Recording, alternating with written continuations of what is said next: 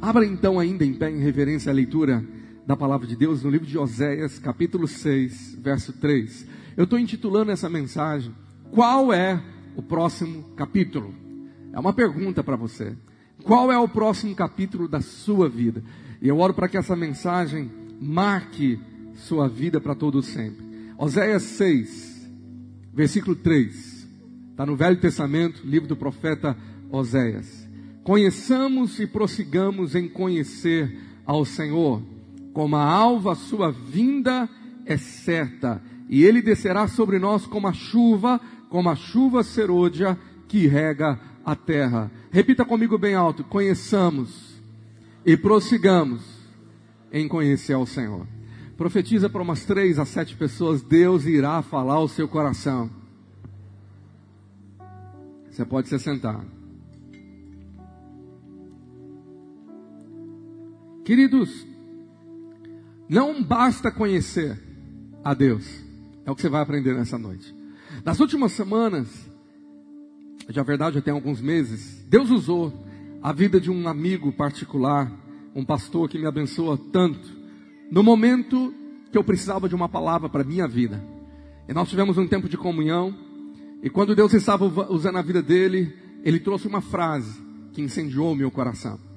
E dessa frase surgiu essa mensagem que o Senhor foi trazendo algumas semanas. E eu queria compartilhar princípios que eu creio que vão alterar a nossa vida para sempre, que vão marcar a nossa eternidade. Sabe, eu não sei se você já teve a experiência de estar assistindo um filme e ter que parar pela metade, e você está gostando tanto daquele enredo, daquela história, e ficar doido para saber o que vai acontecer no final. Eu me lembro quando, há muitos anos atrás, eu estava com o meu pastor assistindo um filme muito interessante. A história era muito envolvente. E nós estávamos num tempo de comunhão juntos, comendo uma pipoca, e no meio da história, e o filme estava tão envolvente, o telefone tocou, e nós tivemos que atender um caso urgente. E nós saímos de lá. E depois não deu para continuar assistindo aquele filme. E ele me ligou falando: O que, que você acha que vai acontecer? Ele estava tão curioso com aquela história. Eu não sei se você já leu um livro e não foi até o final, e você não sabe qual foi o desfecho da história, você não sabe qual foi o próximo capítulo. Eu não sei se você já teve experiência de ter um livro ou um filme incompleto. Eu me lembro de levar os meus filhos no momento de entretenimento ao cinema, para uma das maiores bilheterias do cinema, e era o final do filme Os Vingadores. E eu lembro de ler algumas coisas sobre aquelas, aquele filme, e um dos, do, dos, dos artigos que eu li foi pessoas falando de como foi sábia a indústria do, de Hollywood, se eles iam arrecadar X bilhões com aquele filme, a ideia de mestre, a sacada de mestre, foi dividir em dois capítulos. E eu me lembro que ao final daquele primeiro filme, que não encerra a história, é, nós saímos de lá com aquela sensação: o que, que vai acontecer? E depois de um ano seria realmente o verdadeiro encerramento. Então eles multiplicaram a arrecadação dele, no mínimo por dois, para gerar uma curiosidade: como seria o final? É óbvio que isso mexe conosco quando nós queremos saber o que vai acontecer.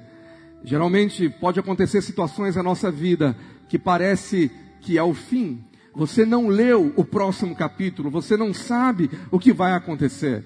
E naquele capítulo atual, parece que está tudo dando errado, parece que está sendo fim, parece que o final do filme não vai ser um final feliz como nós gostamos, e parece que nesse trecho, aparentemente o mal possa estar ganhando, parece que nada de bom irá acontecer ou está acontecendo.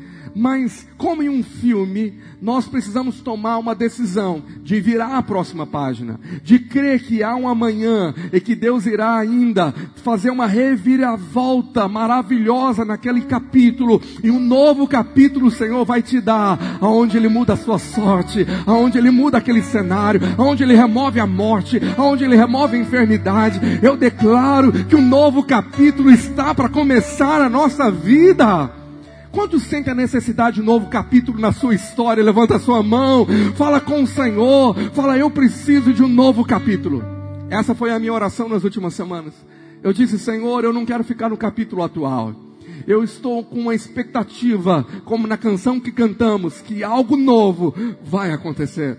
Que algo novo precisa acontecer.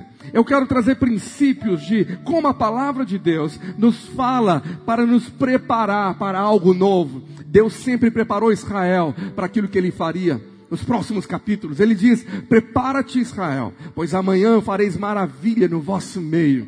Há necessidade de uma preparação espiritual, de uma expectativa para você entrar no próximo capítulo espiritual que Deus já escreveu para você.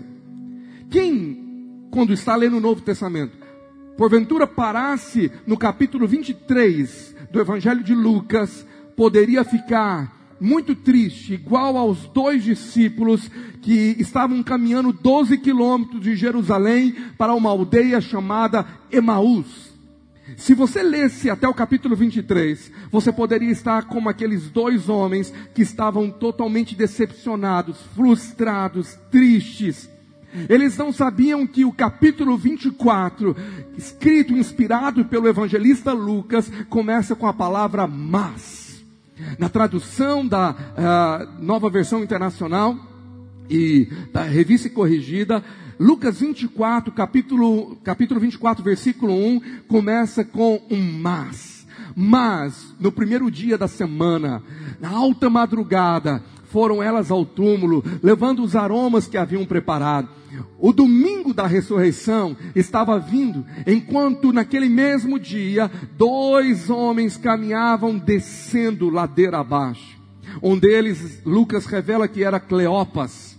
Cleopas, no capítulo 24 do Evangelho de Lucas, é conhecido pelos historiadores como ah, Eusébio, um deles, e a tradição cristã, que Cleopas que era um dos discípulos, ele era tio de Jesus, ele era irmão de José, o pai de Jesus. E ele estava caminhando em Lucas 24, verso 13. A Bíblia fala que naquele mesmo dia, dois deles estavam de caminho para uma aldeia chamada Emaús, distante de Jerusalém, 60 estádios. 60 estádios é 12 quilômetros. E iam conversando a respeito de todas as coisas sucedidas. Verso 15. E aconteceu que enquanto conversavam e discutiam, o próprio Jesus se aproximou e ia com eles. E os seus olhos, porém, estavam como quem que impedidos de o reconhecer. Então lhes perguntou Jesus: Que é isso que vos preocupa? E de que ides tratando à medida que caminhais? E eles pararam entristecidos. Um, porém, chamado Cleopas, respondeu, dizendo: És o único, porventura, que, tendo estado em Jerusalém, ignoras as ocorrências desses últimos dias? E ele lhes perguntou: Quais? E explicaram: O que aconteceu a Jesus, o Nazareno, que era varão profeta, poderoso em obras e palavras, diante de Deus e de todo o povo. E como os principais sacerdotes e as nossas autoridades o entregaram para ser condenado à morte e o crucificaram, ora nós esperávamos que fosse ele quem havia de redimir a Israel. Mas depois de tudo isto, e já é este o terceiro dia desde que tais coisas sucederam. E eles estavam dizendo: nada aconteceu. Eles estavam frustrados. Eles não reconheceram que era o próprio Cristo que caminhava com eles aquela estrada rumo a Emaús. Deixa eu te dizer, talvez você está vivendo esse cenário, o capítulo que você acha que é o capítulo, capítulo da frustração, o capítulo da derrota, o capítulo da tristeza, o capítulo da perda de alguém que você amava, o capítulo de tá tudo dando errado. Mas a Bíblia diz que naquele mesmo dia apareceu o mas. O mas traz a esperança que um novo capítulo, uma nova história iria surgir. Aquilo não era o final. Mas o problema é que Jesus estava com eles. E o texto bíblico diz que eles estavam impedidos de reconhecer. A minha pergunta é: o que leva dois discípulos que conheceram o Mestre, agora no momento que mais precisavam ouvi-lo, reconhecê-lo, estavam impedidos. A palavra impedidos é, nos traz a, a revelação que tinha algo que impedia eles de reconhecer Jesus. Você já parou para pensar que nos momentos que mais você precisava de Jesus ao seu lado, ouvia a voz dele, no momento da perca, no momento de uma derrota, você tem a sensação algumas vezes que parece que ele não está lá. Cadê Jesus? Será que eu estou sozinho agora? Será que ele deixou o barco? Será que ele não estou vendo a, a, aflição que eu estou vivendo? O momento do desemprego, o momento de uma ameaça, de perseguição, a, a, a síndrome de, de medo ao meu, ao, ao meu encalço, ao meu redor? Esses dois discípulos estavam com Jesus conversando com eles e foram impedidos de saberem que era Jesus. Eles acharam que era um desavisado. Você é o único em Jerusalém que não sabe, que não leu o jornal de hoje, que não sabe das últimas notícias. E eles falavam, leram para Jesus o último capítulo. Mas do decorrer da história, Jesus começa a ler o novo capítulo para eles. Você pode dizer amém? Eu quero te falar alguns princípios que a palavra nos ensina do que pode impedir discípulos como eu e você de reconhecer Jesus ao nosso lado no momento que você mais precisava ouvir a sua voz. Primeiro princípio é o que poderia estar acontecendo com eles? O que cegava os seus olhos? Os olhos estavam embaçados pelas lágrimas de desespero. Alma desesperada. Sabe, aquele acontecimento, aquele capítulo que eles estavam vivendo, mexeu tanto com a alma, que a alma estava descontrolada pelas suas emoções latentes de desespero, de angústia. De igual maneira aconteceu em João 15, capítulo 20, versículo 15, a Bíblia fala que Jesus aparece para uma mulher e pergunta por que choras. Ah, a quem procuras? E ela, supondo ser ele o jardineiro, respondeu: Senhor, se tu tiraste, diz-me onde puseste, e eu levarei. Essa mulher estava como aqueles discípulos, ah, estava chorando tanto, com os olhos embaçados, que ela achou que foi ah, aquele que falava com ela, quem roubou o próprio Cristo. Ela não reconheceu que era o próprio Jesus. Primeira coisa, uma alma descontrolada faz você perder a percepção espiritual. Você não foi gerado para ser um homem almático, movido por sentimentos, desespero, sabe, a alma que te fica aflita dentro de você. O que eu tenho que fazer, pastor? Você tem que fazer a oração do salmista, Salmo 42, verso 5. O que o salmista nos ensina? A você colocar liderança na alma.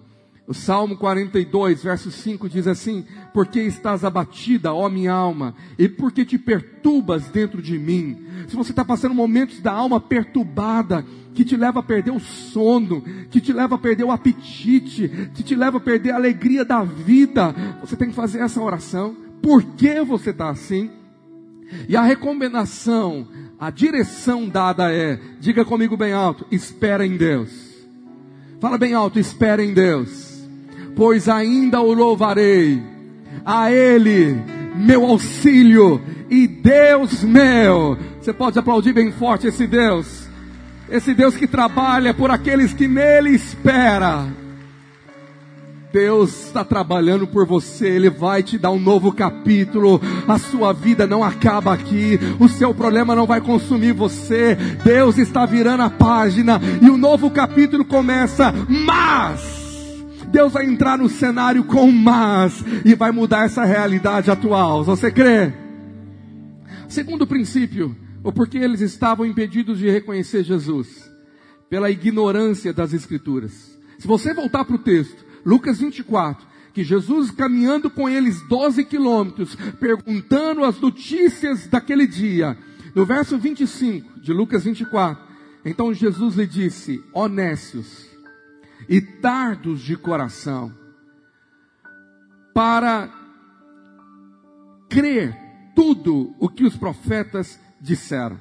Vocês estão sendo lentos, vocês estão sendo tardios de coração na fé de crer em tudo que os profetas disseram. Eles esqueceram, eles não se lembraram, estavam ignorantes as profecias das Escrituras Sagradas. Jesus traz um confronto vocês estão assim, mas deveria ser a hora que mais vocês precisavam lembrar do que eu disse. A hora que mais você precisa da palavra.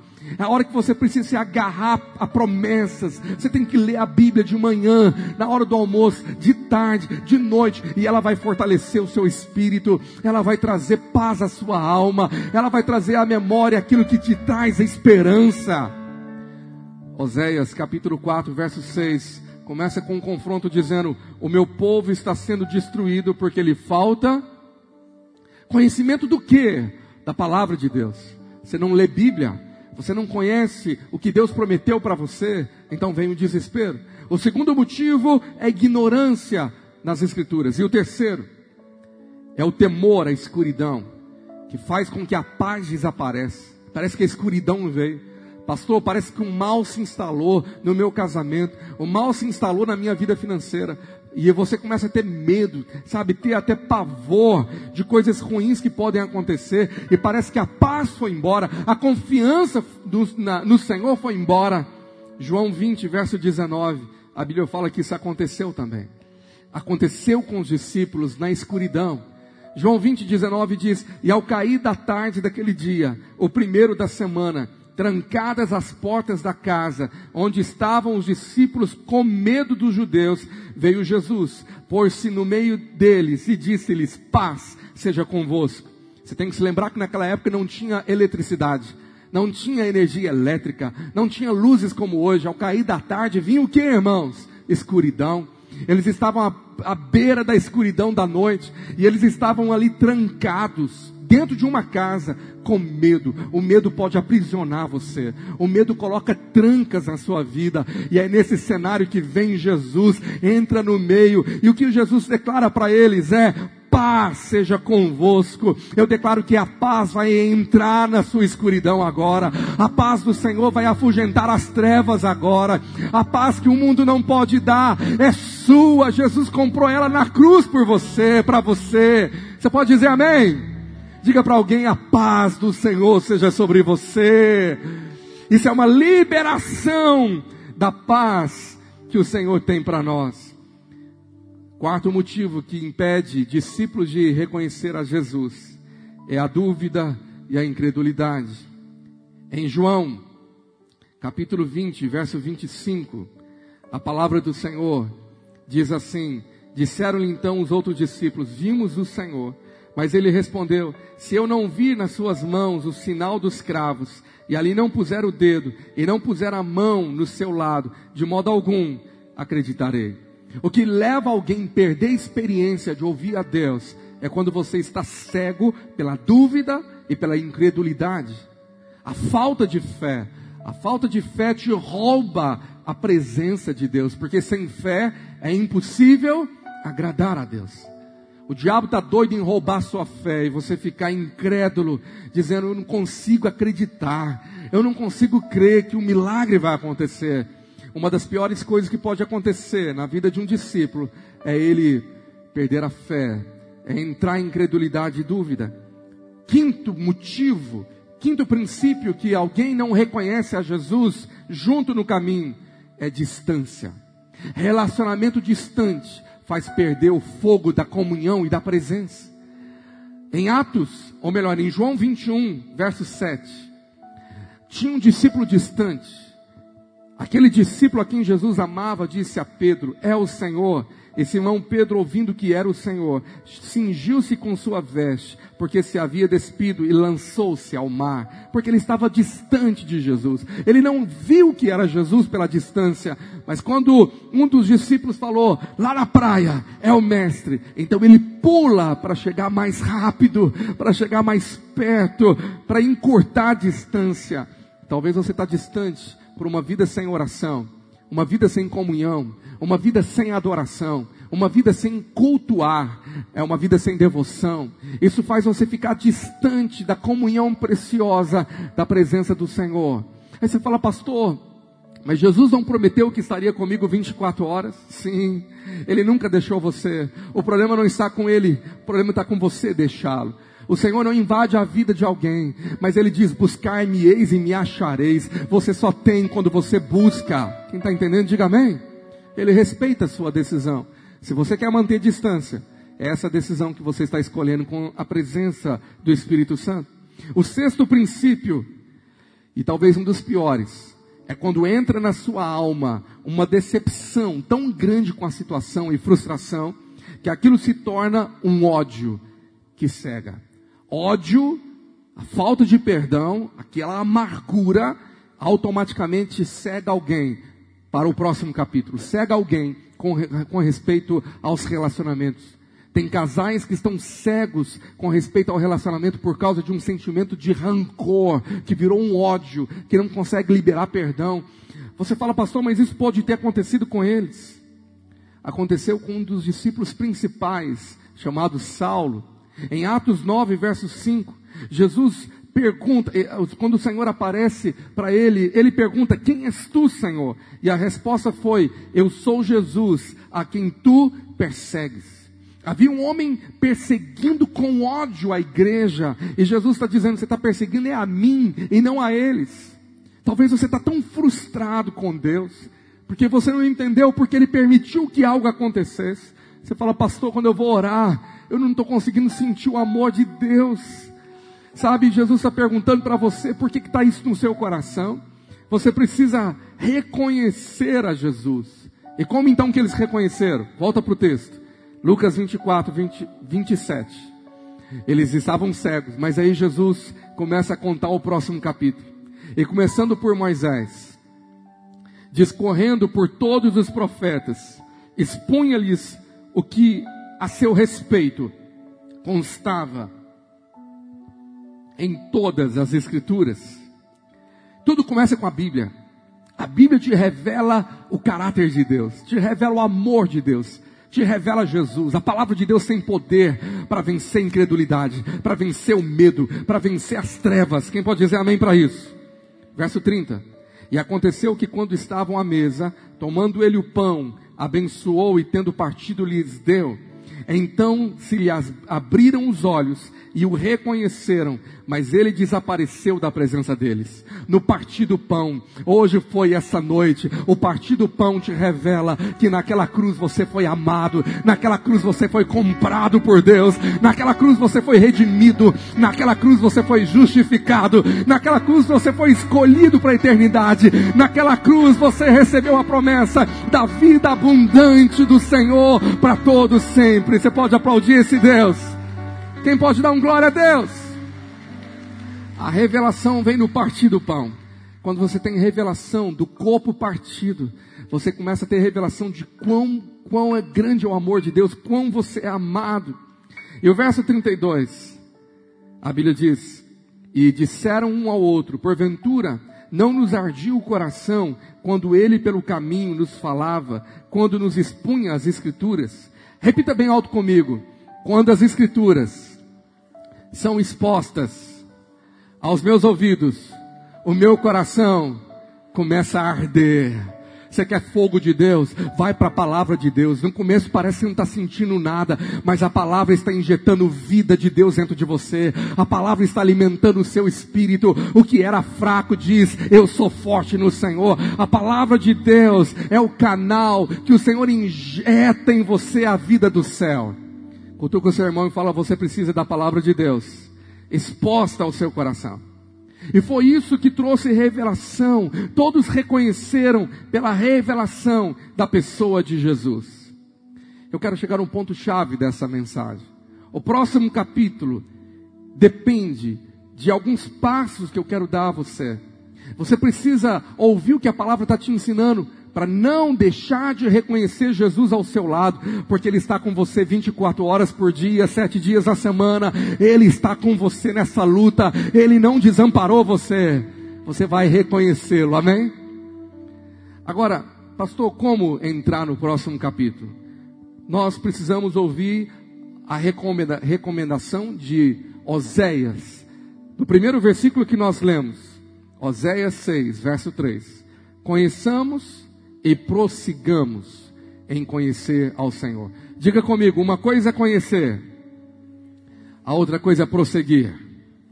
Deixa eu te dizer, relacionamentos não alimentados morrem. Talvez você já conheceu, foi tão íntimo de alguém, teve tanto com alguém, abençoou tanto alguém, foi tão abençoado por alguém, mas o distanciamento pode esfriar e pode até mesmo matar. Nós precisamos nutrir relacionamentos que são de Deus para nós. Você precisa reconhecer quem Deus colocou na sua vida que você não pode tirar. E essas pessoas precisam ser nutridas com decisões diárias de dar a outra face, de perdoar, de amar, de alimentar.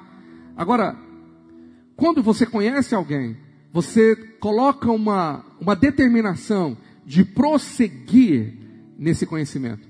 E é o prosseguir que te leva a alcançar novos níveis de intimidade, de desfrute do relacionamento, de conhecimento. Então, com Deus, não basta conhecê-lo, é preciso prosseguir em conhecer. Cada dia você conhece mais o Senhor.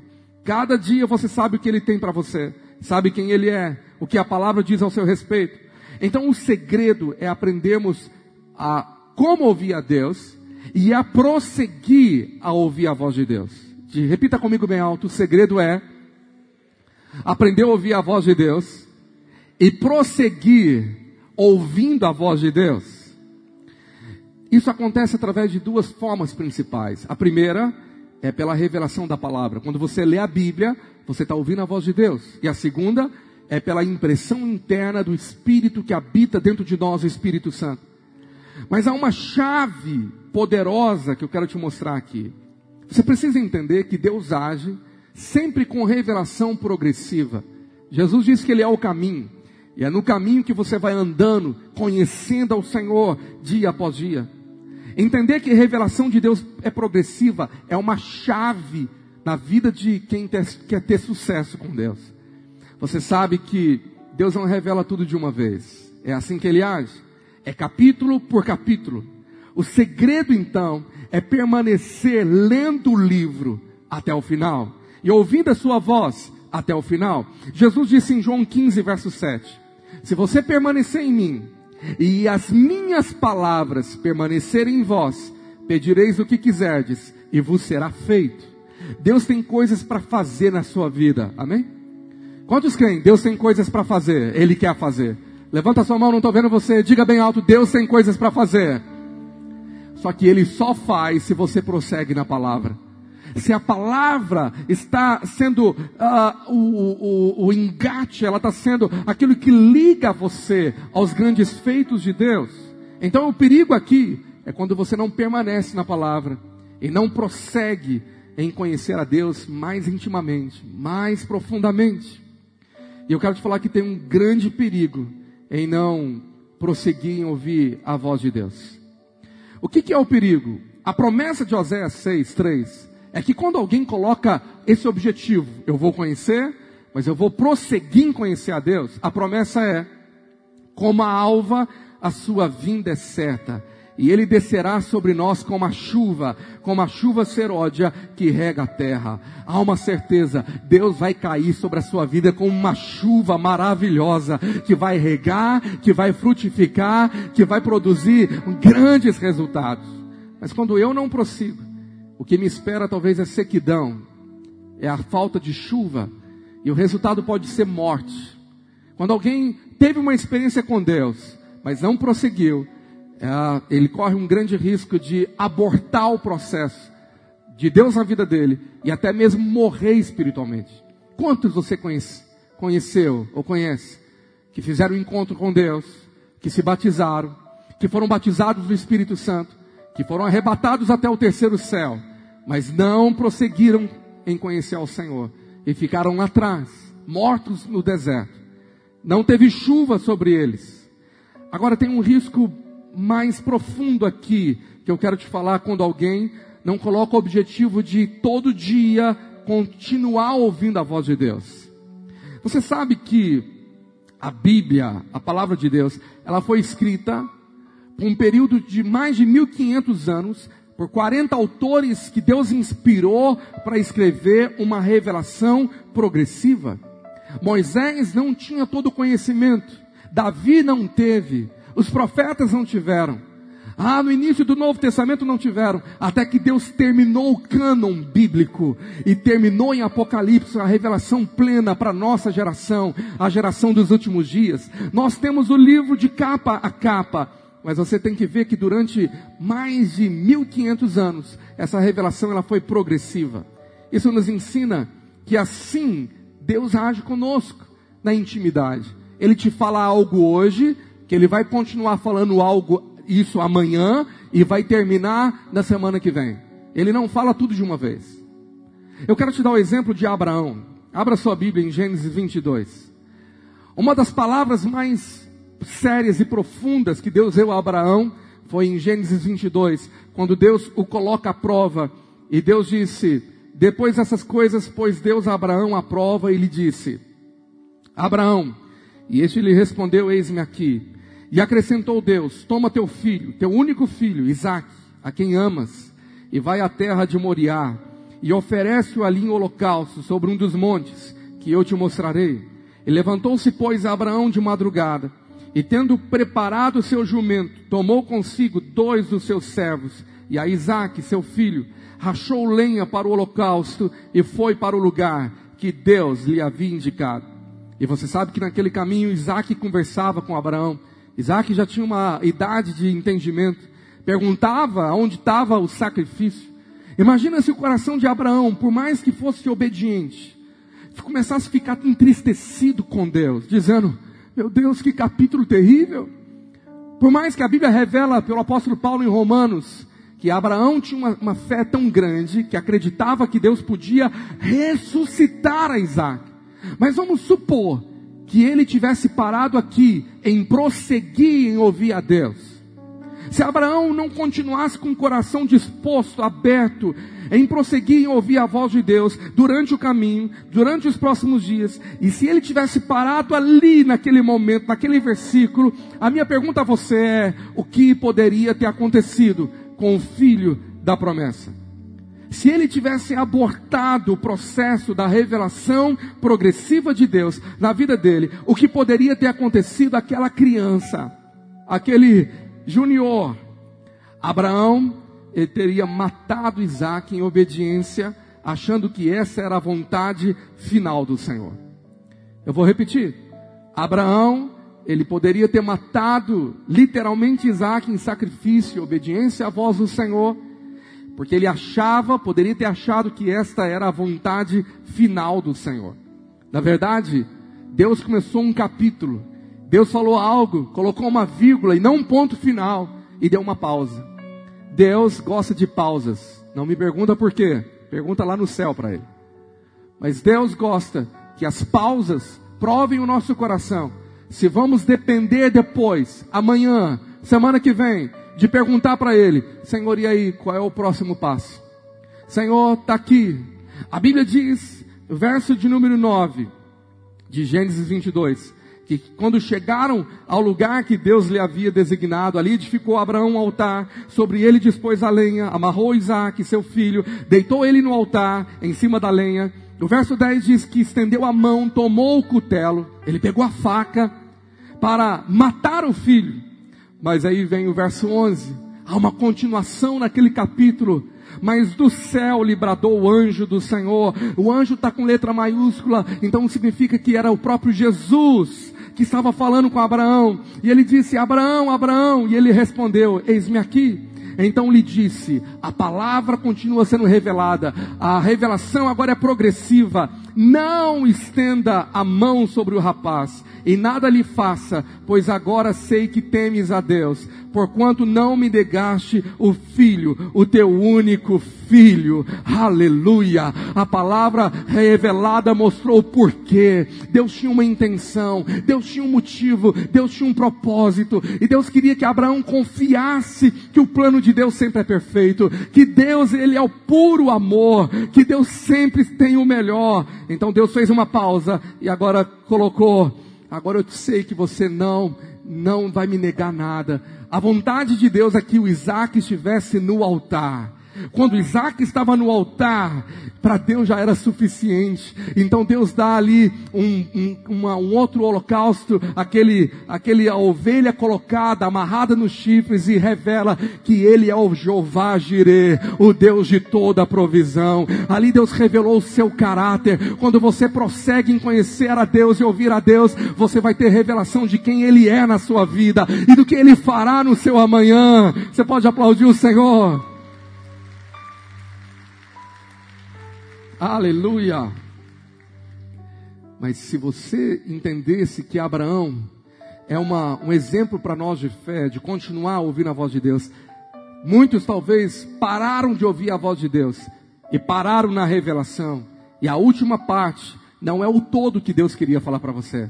E você ficou só com aquilo, a primeira parte. Me dê, coloque no altar. Talvez você ouviu Deus pedindo que você colocasse um relacionamento no altar, uma oferta no altar, um sonho no altar. Ah, que Deus pedisse a você que você fizesse algo que é contrário à sua vontade. Você não entendeu nada o porquê Deus pediu aquilo. E talvez você ficou só com aquilo e fez e deixou de ouvir a Deus por alguma tristeza, por alguma incredulidade e talvez abortou a revelação total. E a revelação é que Deus ia trazer o Jeová Jireh na sua vida, toda a provisão com aquela entrega que você fez. Diga para alguém perto de você, prossiga em ouvir a voz de Deus, isso é fundamental. Jesus disse em João 15, verso 15, que é na intimidade que nós temos mais revelação. João 15, 15, Jesus disse: Já não vos chamo servos porque o servo não sabe o que faz o seu senhor, mas tenho-vos chamado amigos, porque tudo quanto ouvi de meu Pai vos tenho dado a conhecer. Deus quer fazer conhecer a você o que o Pai revelou, o que o Pai já escreveu a seu respeito. E é Jesus, através do seu Espírito, que vai te revelar os planos de Deus para você. É Jesus que vai te mostrar que o seu amanhã te reserva coisas maravilhosas, grandiosas. É Jesus que pode falar na sua alma que o melhor de Deus ainda está por vir mas ele só revela isso para amigos. Quantos querem ter amizade, intimidade com Jesus, levanta a sua mão e fala: Senhor, eu quero ser íntimo. O Espírito Santo fala ao meu coração de muitos discípulos e discípulas aqui nessa noite. Você que está em casa, que você parou de ouvir a voz de Deus, você abortou o processo de revelação, parou a intimidade, parou a adoração, parou a entrega, parou o sacrifício, parou a busca, parou o jejum, e você ficou com uma, uma voz revelada lá do passado, mas aquilo não é o tudo, aquilo é o começo, aquele Deus que começou a boa obra é fiel para completá-la, tem palavra de Deus para ser completada na sua vida, a obra de Deus ainda não acabou, Ele colocou uma vírgula, mas é um novo capítulo para você. Eu creio que essa é a palavra de Deus para a minha vida. Eu creio que essa é a palavra de Deus para o meu ministério. Mas eu creio que essa é a palavra de Deus para essa igreja local, nessa nação. Aleluia. Diga comigo: amizade é intimidade.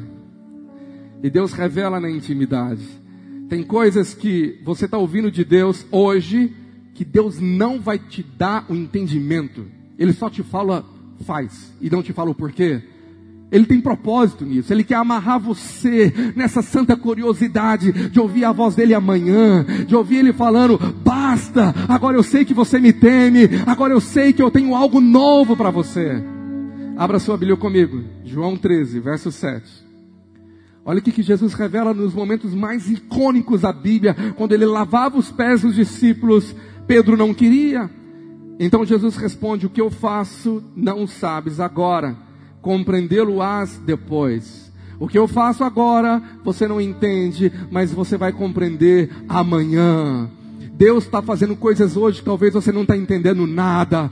Talvez Deus permitiu coisas hoje que você não está entendendo nada. Deus está falando coisas hoje que você não está entendendo nada. Mas prossiga para o próximo capítulo, porque amanhã você vai ter todo o entendimento e vai olhar para trás e vai entender e vai dizer: agora eu entendo porque o Senhor fez isso. Talvez você orou tanto por alguém que o Senhor levou e você não entende por que o Senhor fez isso. Mas o amanhã te, te, reserva a resposta do Senhor. Ele vai te mostrar que o plano dele sempre é perfeito. Eu quero encerrar e orar por você, te dando a recomendação do meu meio irmão de Jesus, o apóstolo Tiago. Abra sua Bíblia comigo e se coloque de pé em Tiago capítulo 5 o último capítulo da carta escrita pelo apóstolo Tiago. Tiago 5, verso 7.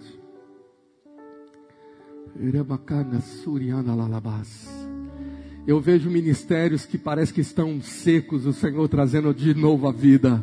Eu vejo histórias que começaram e tiveram uma pequena pausa e o Senhor traz você de novo à tona. Eu vejo recomeços, eu vejo Deus virando a página da sua vida e começando um novo capítulo com mas. Quem recebe isso, diga amém. Tiago 5, verso 7. Acompanha comigo. Sede, pois, irmãos, pacientes até a vinda do Senhor. Quantos creem que Jesus está tão breve? Quantos creem de fato que Jesus está voltando? Eis que o lavrador aguarda com paciência o precioso fruto da terra, até receber as primeiras e as últimas chuvas. Sede vós também pacientes e fortalecei o vosso coração, pois a vinda do Senhor está. Talvez você fale, pastor, Tiago escreveu isso há mais de dois mil anos. E ele falou que estava próximo. E passou dois mil anos. E o que, que me garante agora que está realmente próximo? É porque Tiago sabia que mil anos para o Senhor é como um dia. E se já passou dois, o terceiro dia está chegando. No terceiro dia dos discípulos de Emaús, veio o dia da ressurreição. O dia que Deus se revela a eles. O dia que Jesus de fato aparece. E eu creio que nós estamos entrando no terceiro dia. Coisas novas estão para acontecer. Se prepara, igreja. E Tiago diz assim, verso 9: Irmãos, não vos queixes um dos outros, para não serdes julgados. Nesse intervalo, perdoe, ame, reconcilie, conserta relacionamento, não se queixe, não fale mal do seu irmão. Nesse tempo, talvez um dos maiores desafios é a convivência familiar da igreja, e Tiago diz: não tenha queixa um dos outros para não ser julgados, porque o juiz está às portas. Irmãos, Tomai por modelo no sofrimento e na paciência os profetas, os quais falaram em nome do Senhor. Eis que temos por felizes os que perseveraram firmes. Tendes ouvido da paciência de Jó e vistes que fim o Senhor lhe deu, porque o Senhor é cheio de terna misericórdia e ele é compassivo. Repete comigo, levante uma das suas mãos. Veja o fim que o Senhor lhe deu. O Senhor é cheio de misericórdia e cheio de compaixão. Coloca a tua Bíblia no banco, levanta as suas mãos e aclame ao Senhor pelo novo capítulo. Aclame ao Senhor e pergunta qual é o próximo capítulo, porque eu creio que a sua vida está prestes a mudar.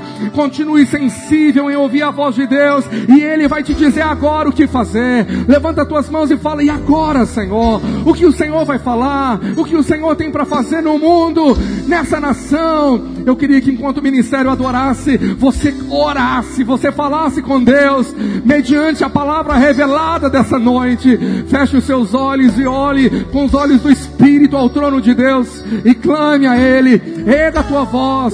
Ah, derrame o seu coração e fala, Senhor, fala, porque teu servo ouve. Qual é a palavra de hoje, Senhor?